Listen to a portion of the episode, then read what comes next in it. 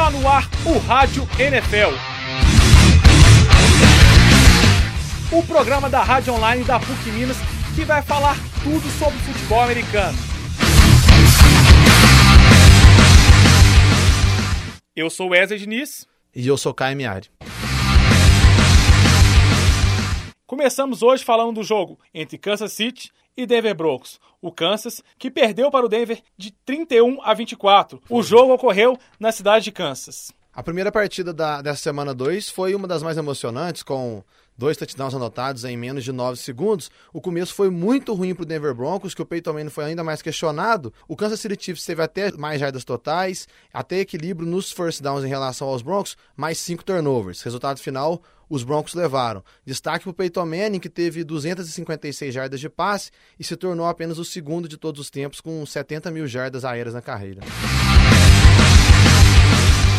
Já no domingo, algumas partidas movimentaram a rodada. Washington Redskins 24, St. Louis Rams 10, Pittsburgh Steelers 43, 49ers 18, New York Giants 20, Atlanta Falcons 24 e New Orleans Saints 19, Tampa Bay Buccaneers 26.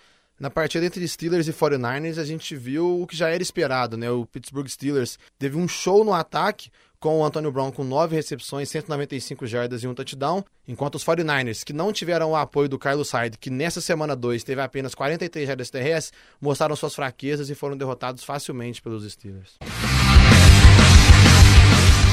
Ainda no domingo movimentado de NFL tivemos Minnesota Vikings 26, Detroit Lions 16, Cleveland Browns 28, Tennessee Titans 14, Cincinnati Bengals 24, San Diego Chargers 19, Chicago Bears 23, Arizona Cardinals 48 e Philadelphia Eagles 10, Dallas Cowboys 20.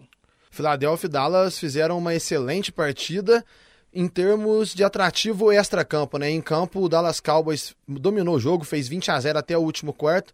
No quarto período, os Eagles conseguiram equilibrar. O destaque dessa partida vai para a contusão do Tony Romo, quarterback dos Cowboys, que vinha fazendo uma excelente temporada, se lesionou e vai ficar de fora pelo menos até a semana 11. Na partida, o Brandon Whedon, que já foi quarterback do Cleveland Browns, entrou, completou todos os passes que tentou, lançou para um touchdown e liderou os Cowboys a mais uma vitória contra os seus rivais. Para finalizar o domingo, mais cinco partidas. Carolina Panthers 24, Houston Texas 17, Buffalo Bills 32, New England Patriots 40, Oakland Raiders 37, Baltimore 33, Jacksonville Jaguars 23, Miami Dolphins 20. E o confronto talvez mais esperado dessa rodada, Rogers versus Wilson, tivemos o Green Bay batendo o Seattle por 27 a 17.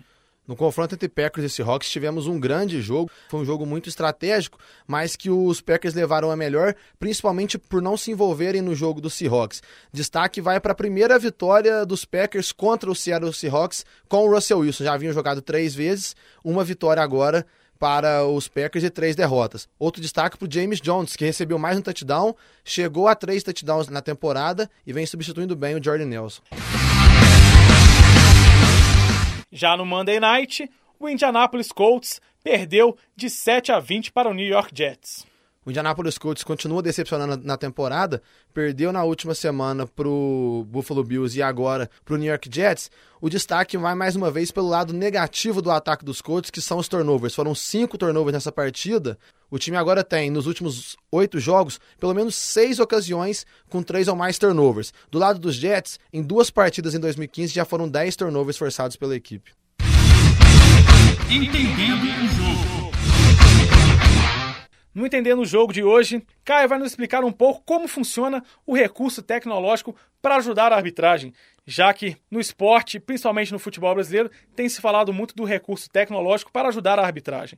Caio, nos conte um pouco sobre isso. É isso mesmo, Wesley. No futebol, muita gente pede tanto isso devido aos erros que acontecem, e no futebol americano, cada time tem por dois quartos três desafios para fazer, né? Ou seja, são seis desafios ao longo do jogo. E desses desafios, nos últimos dois minutos do segundo quarto e do último quarto, apenas as arbitragens podem chamar o desafio. Lembrando que os desafios são obrigatórios pela arbitragem após cada pontuação e cada turnover da partida e que, quando acontece a marcação de falta, o desafio não pode ser chamado pelos técnicos. Bolão, Bolão da, semana. da semana. Wesley e Caio vão travar um duelo interessante de ver quem acerta mais palpite dos jogos da televisão. Vamos ao bolão da rodada. Na rodada passada, nosso especialista Caio Miari acertou 5 das 6 partidas. Já Wesley, eu, o apresentador, acertei apenas 3 das 6 partidas. Como eu não vou fugir da raia nem o Caio, vamos mais uma vez aos palpites da rodada. É, primeiramente, New York Giants versus Washington Redskins. Eu acho que dá Giants. New York Giants vence a primeira partida na temporada. Detroit Lions versus Denver Broncos. Acho que o time de Peyton Manning leva mais um. É, também acho Denver Broncos. É, Green Bay Packers e Kansas City. Eu acho que dá o time de Aaron Rodgers de novo. Dessa vez eu vou de Kansas City Chiefs, vencendo o mesmo jogo sendo no Lambeau Field. St. Louis Rams e Pittsburgh Steelers. Eu aposto no St. Louis que eu acho que tá com cara de vai vencer dessa vez. Vai ser um grande jogo, difícil, mas eu acho que o Big Ben leva os Steelers para mais uma vitória. Por fim, Miami versus Buffalo. Depois que o Miami perdeu pro Jacksonville Jaguars, eu vou de Buffalo. Miami geralmente gosta de jogar nos jogos mais difíceis, então acho que Miami leva essa. Vamos aguardar mais uma vez, lembrando que ao final, aquele que tiver mais acertos paga o jantar pro outro. Touchdown para o Rádio NFL, o seu programa de futebol americano.